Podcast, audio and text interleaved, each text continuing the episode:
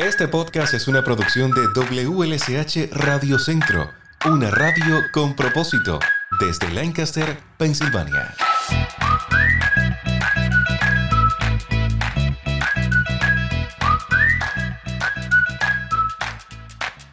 Hola, iniciamos juntos un nuevo episodio de este podcast. Gracias por regresar siempre. Y si es la primera vez que nos escuchas, te comento que somos el podcast de WLSH Radio Centro una emisora de radio pública con una programación en idioma español para nuestra comunidad. Desde el podcast te traemos temas interesantes de información y de ayuda para todos. Hoy seguimos conversando sobre temas legales, específicamente sobre accidentes en el ambiente laboral y seguro social por incapacidad. Para tratar el tema me acompaña el abogado Ángel Torres. Mi invitado llegó a Pensilvania a los siete años. En ese momento no hablaba nada de inglés.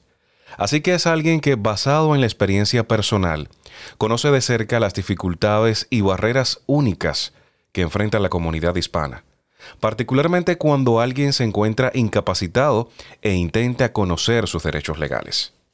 El abogado Ángel Torres me comenta en este episodio sobre la importancia de estar informados, de conocer nuestros derechos y no sentir temor a contactar a un abogado o personal capacitado para que nos guíe en el proceso relacionado a la compensación laboral. Sin dudas, una entrevista que no debes perderte.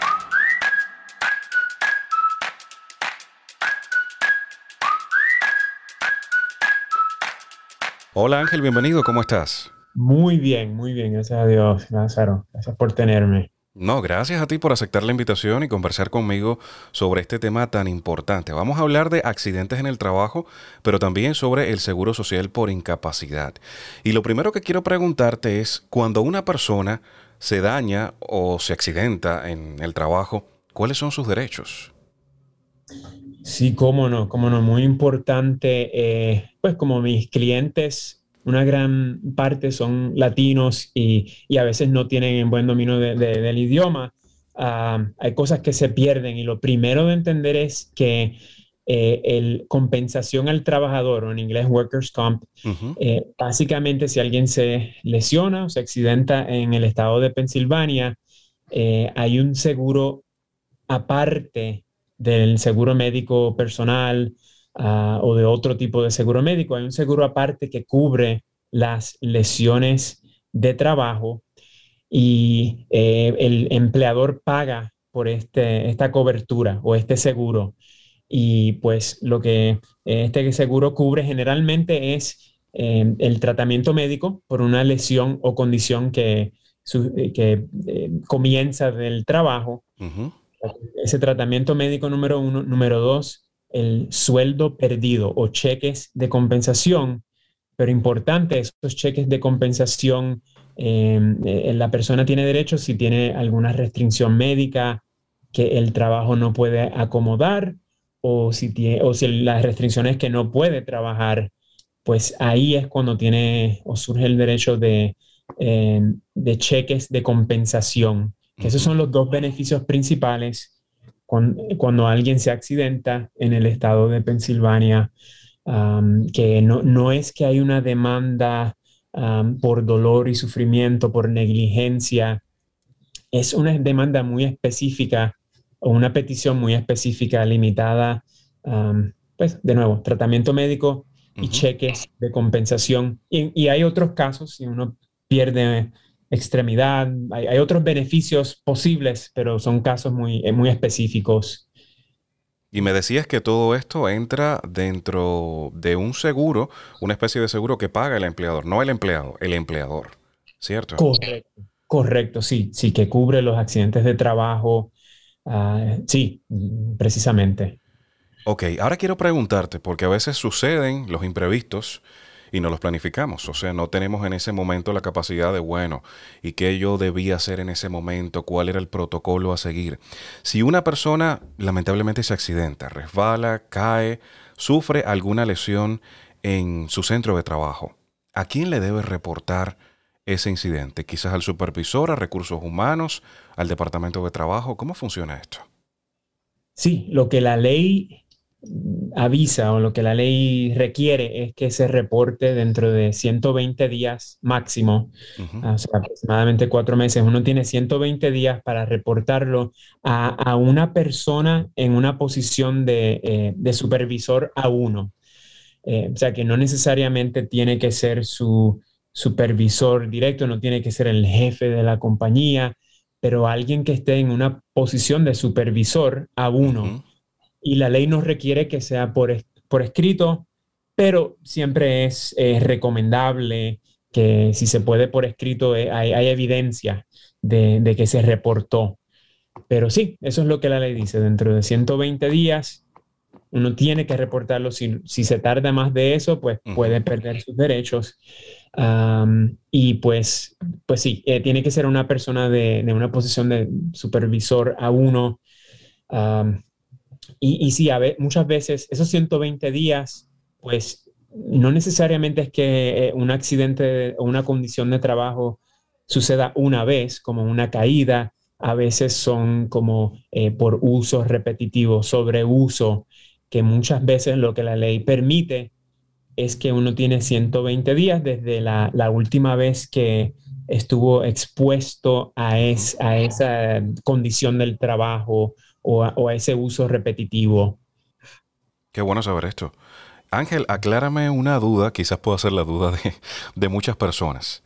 Me decías que cuando ocurre el incidente debo de avisarle a un supervisor o a una persona que esté por encima de mí y si lo hago por escrito mucho mejor. Pero luego, ¿qué pasa? De manera general, ¿pudieras describirme cuál es el proceso completo, o sea, todos los pasos, cómo transcurre este proceso cuando la persona se lesiona? Claro, sí, lo que se supone, y, digo supone porque no siempre sucede así, pero eh, idealmente el trabajador lesionado reporta su lesión eh, y la, la, persona a quien se le reportó se lo reporta al seguro de compensación al trabajador. O sea que hay una comunicación entre, entre el empleador y el seguro de compensación al trabajador y ese seguro eh, envía cierta documentación al trabajador lesionado y al Estado, que es el Departamento de Compensación al Trabajador, ah, notificándole eh, dentro de 20 días, indicando que eh, aceptan la lesión o que no la aceptan a veces, pero en teoría tienen 20 días el seguro para decidir si lo aceptan o no lo aceptan o si lo aceptan en una base temporera de 90 días, que eso quiere decir que si, de nuevo, si lo aceptan, pueden aceptarlo como permanentemente o pueden negarlo o pueden aceptarlo temporariamente y, en esos 90 días, si lo aceptan temporariamente, eh, el seguro puede decir, no, nos arrepentimos y pueden retirar esa aceptación pero ese es el proceso que el, trabajador debe de recibir un documento o varios documentos indicándole eh, hemos aceptado. O a veces, eh, por favor, denos más información, denos, firme esta autorización médica para nosotros poder investigar si, si aceptamos o no su caso, si tiene una condición, condición previa, eh, que el seguro si tiene una oportunidad para investigar el caso eh, y, sí, pero de nuevo, se supone que reciban el, trabajador una documentación indicándole lo, eh, eh, que fue aceptado el caso o negado y, si fue aceptado, qué fue lo que fue, lo que aceptó, qué lesión. A veces alguien se lastima la espalda y la rodilla y solamente acepta una de las dos cosas que siempre siempre me, eh, estoy, me alegra si alguien viene temprano en el proceso a mi oficina para yo revisar esos documentos y decir, mire, esto es lo que significa este documento y no necesita hacer, tomar acción ahora porque esto significa que van a pagarle cheques, le van a pagar tratamiento, ah, o si significa uh, no, no han, no han aceptado, habría que presentar una petición o habría que tomar otro tipo de acción. Por lo que me dices, recomiendas desde los inicios del proceso consultar con un abogado, quizás no para demandar, pero bueno, para orientarnos, para que nos explique de qué manera estamos implicados en toda esta situación. ¿Lo recomiendas?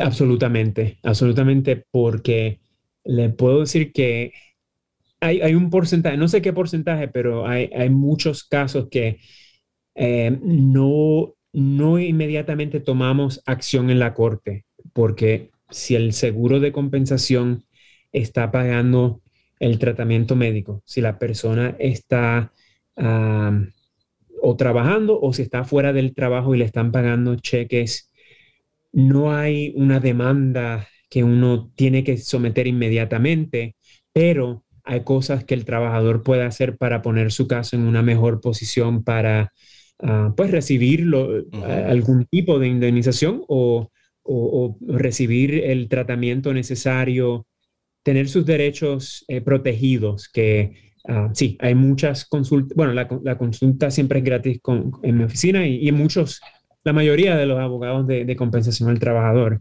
Y muchas veces solamente monitoreamos el caso por cierto tiempo eh, sin colectar eh, ningún tipo de cobro a menos que, habría, que, hay que tomar acción. Sí, siempre es buena idea saber todo esto eh, con tiempo y, quizás tiempo para tomar acción o ponerlo en una buena posición el, el caso. Ángel, cuando hablamos de todo este asunto de accidentes laborales, compensación laboral. Escuchamos un término que a veces no sabemos a ciencia cierta qué significa, pero que también forma parte de este proceso. Es el seguro social por incapacidad. ¿Qué es?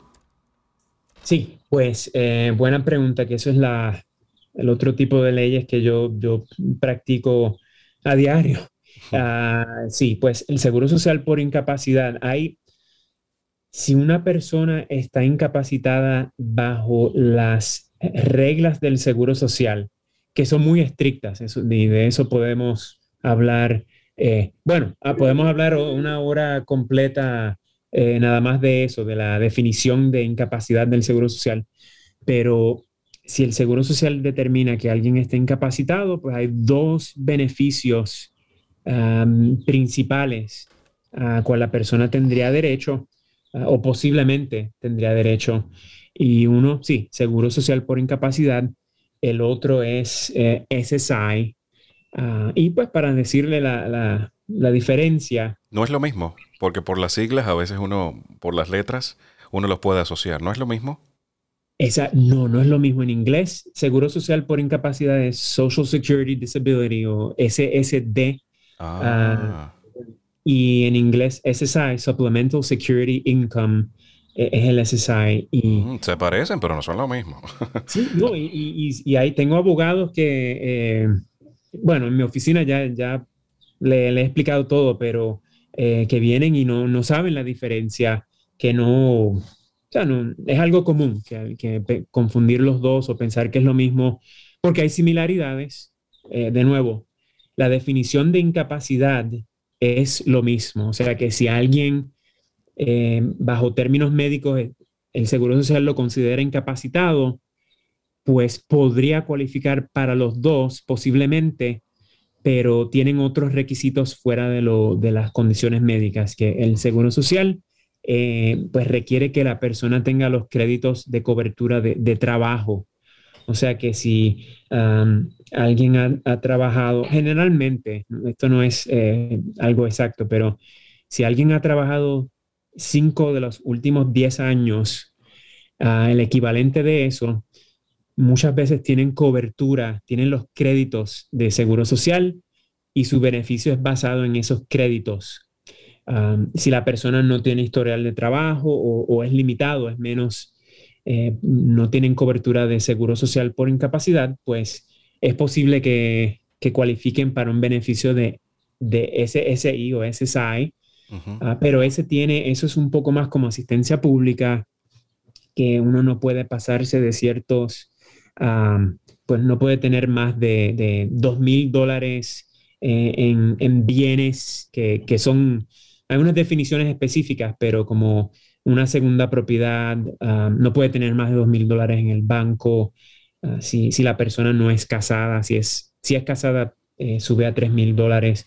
Pero en pocas palabras, pues si es el seguro social por incapacidad, eh, requiere los créditos de trabajo, Eh, y el SSI, pues la persona no necesariamente, no tiene que tener los créditos de trabajo, pero tiene que estar bajo de un cierto nivel de recursos, porque si el, SSI, si la persona es la persona más incapacitada del mundo, no está como estado de vegetal, pero si no tiene los créditos o si tiene bienes que son más de los límites de SSI, no cualifica para beneficios de, bajo ninguno de los dos programas. Que, y, lo he visto, lo he visto.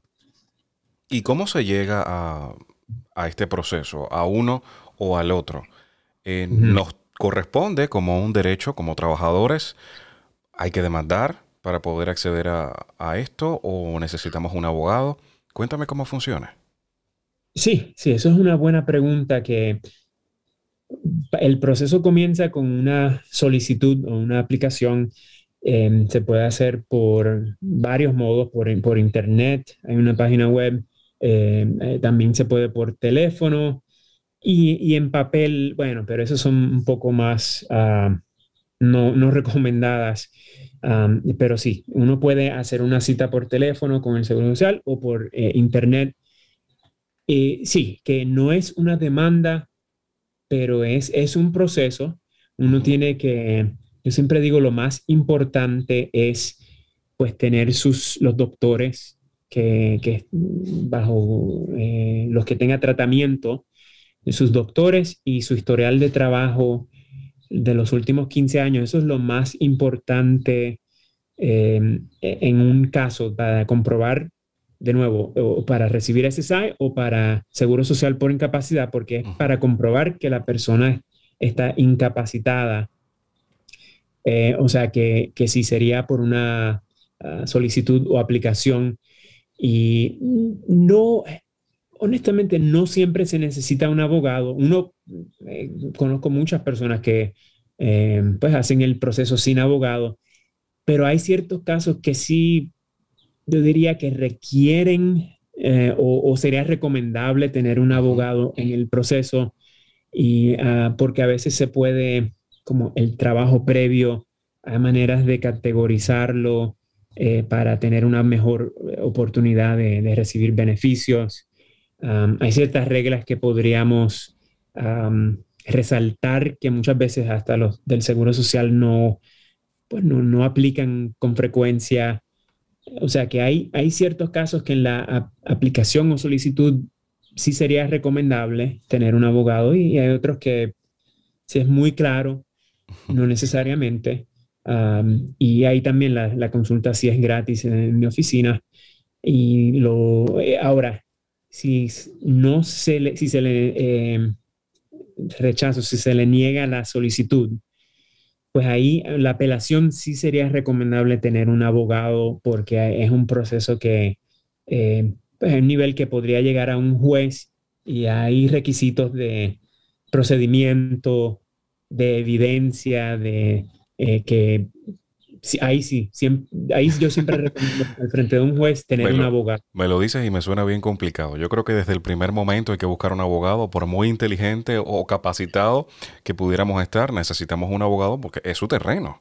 O sea, ¿quién mejor que un abogado para guiarnos en, en toda esta situación? Y más cuando lo debemos hacer nosotros, es decir, que no lo va a hacer el empleador.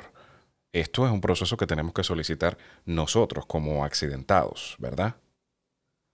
Correcto, sí, sí. Y, el seguro social, pues es un proceso, pues, vamos a decir, paralelo o, aparte de compensación al trabajador, ah, pero, pero sí, es, muy común que si una lesión es suficientemente seria o severa o permanente del trabajo, eh, pues ya eh, de nuevo, compensación al trabajador, es, eso es el, seguro eh, que, paga el empleador, pero si se extiende, si la persona no, no puede regresar al trabajo y, si, se resuelve o se cierra el caso de compensación al trabajador, sigue con limitaciones, ahí sí se convierte del seguro social o, o SSI y, tiene toda la razón, no, el empleador no le va a ayudar en eso, en, nada. Ah, es correcto. Y, en los dos siempre es bueno al menos saber sus derechos, eh, porque lo que estamos hablando hoy es muy importante y es, pero es general, que no le podría decir específicamente de, la circunstancia individual. Claro, cada ah, caso es diferente. Exacto, exacto, que, puede cambiar, un detallito puede cambiar eh, la diferencia eh, en, el consejo que doy. Pero sí, los dos es bueno tener, eh, hablar con alguien, especialmente pues, si, lo entienden su idioma, eso es importante. No, eso es más importante todavía. Buscar un abogado que, hable tu mismo idioma es súper importante en casos como este, para garantizar el entendimiento tanto idiomático como cultural porque la situación es complicada con algunas culturas.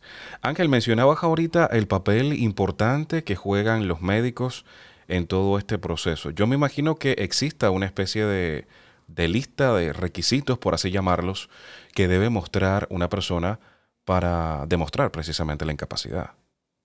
Oh, sí, sí, es, eso es, eh, ahí es donde están los argumentos con los jueces, que eh, el Seguro Social tiene ciertas reglas y categorías, en una tabla básicamente que los individuos, si alguien tiene 50 años o más y tiene un trabajo, un historial de trabajo muy pesado y ahora está limitado a algo liviano o, sentado, sedentario, eh, pues unas reglas que ayudan eh, en comprobar la incapacidad. Si uno tiene 55 años, eh, son aún más favorables, pero y, si uno tiene menos de 50 años, es, si en papel se ve casi, casi imposible, pero no, no lo es.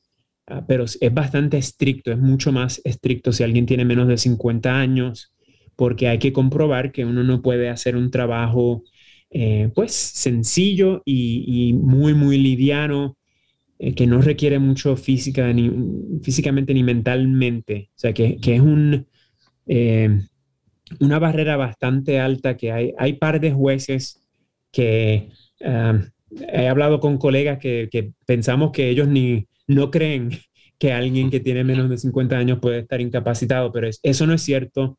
Ah, y, de nuevo, ahí es donde está la, batalla y, el papel de los doctores es, eh, e, probablemente lo, más importante de todo, porque si los doctores, eh, no es suficiente que los doctores digan, oh, incapacitado, y, como que llenen un circulito diciendo incapacitado.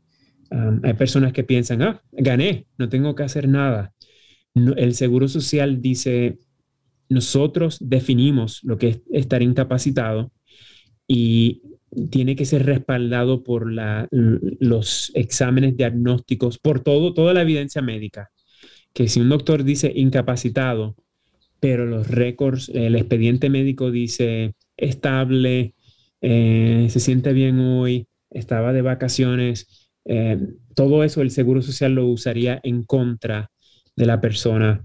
Eh, pero sin embargo, por, la otra, por el otro lado de la moneda, si el doctor dice no sé o no dice nada, pero hay hospitalizaciones, hay, hay tratamientos, cirugías, visitas constantes, medicamentos, fuertes, todo eso pues indicaría eh, pues, la inhabilidad de, trabajar a tiempo completo, porque ah, el Seguro Social reconoce que uno no puede estar faltando cuando le dé la gana o, tomando, descansando cuando le dé la gana, pero tiene que estar respaldado por la evidencia médica.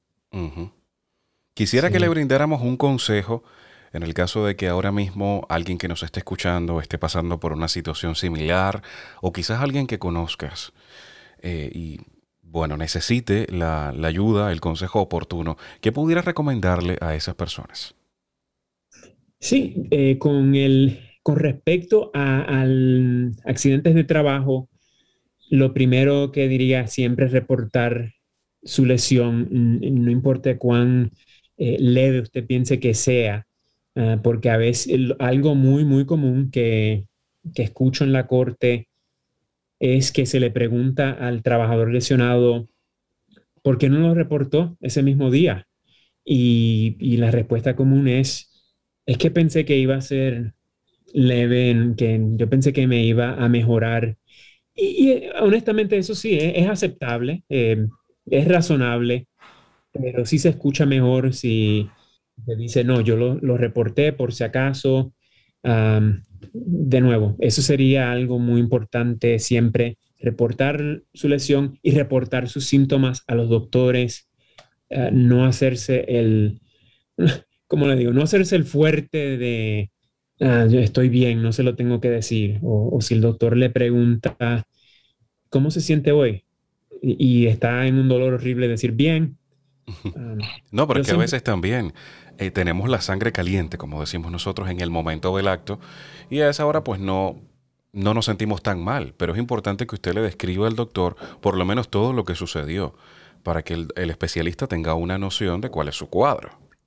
Sí, sí, y, también eh, dar seguimiento si pues, tampoco uno no va a mentir, si uno se siente, no siente los síntomas completos ese mismo día, pues eso es razonable, es común, pero si luego surgen de nuevo sí reportarlos y, recibir el seguimiento, que eso es algo que, un error común de que la persona va a una visita, le dicen, oh, usted no tiene nada, no veo nada, ah, y la persona se va a la casa y sigue trabajando con el dolor, y mientras más espere, más duda tratan de, causar o crear, eh, eh, más duda trata de crear el seguro de compensación, que eso sí, siempre y, honestamente, para el seguro social es, un poco similar.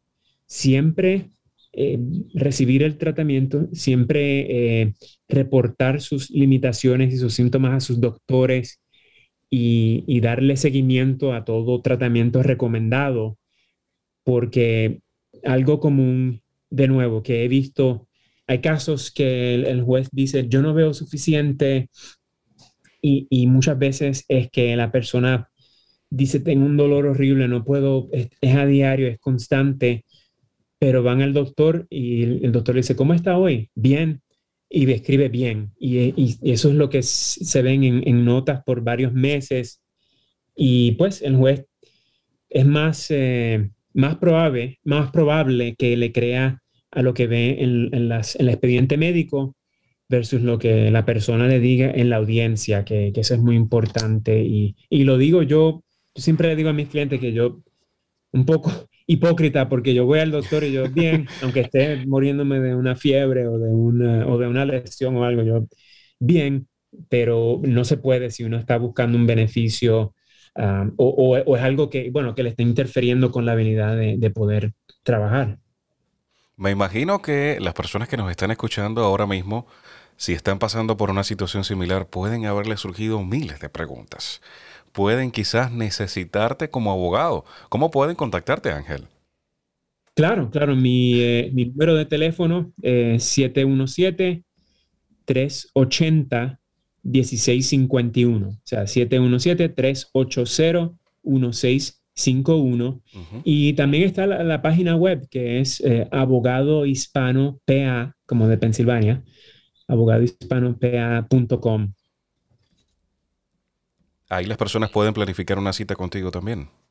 Correcto, correcto. De las dos maneras ah, pueden llamar y, eh, hablar. De nuevo, no, no siempre es eh, porque hablemos que va a haber una demanda, es, es confidencial y, pues tomamos, eh, somos muy razonables en, el consejo que, bueno, en el consejo que doy soy, soy muy razonable y práctico, entendiendo de que eh, no todo es demanda, que también pues está la salud de uno y también eh, pues uno tiene que, también hay relaciones con el empleador que no siempre eh, es por eso, pero a veces sí hay que demandar inmediatamente.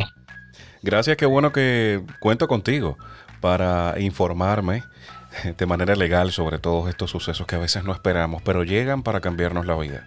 Gracias a Ángel Torres, abogado, por acompañarme en este episodio del podcast. Conversamos sobre accidentes en el trabajo y también seguro social por incapacidad. Gracias una vez más, Ángel, que se repite la visita. Ah, claro que sí, aquí a la hora. gracias, que tengas un excelente día. Igual, igual. Muchas gracias, Ángel. Esperando que el tema haya sido de interés y ayuda, ya me despido. Soy Lázaro Delgado. Gracias por formar parte de la gran familia de WLSH Radio Centro.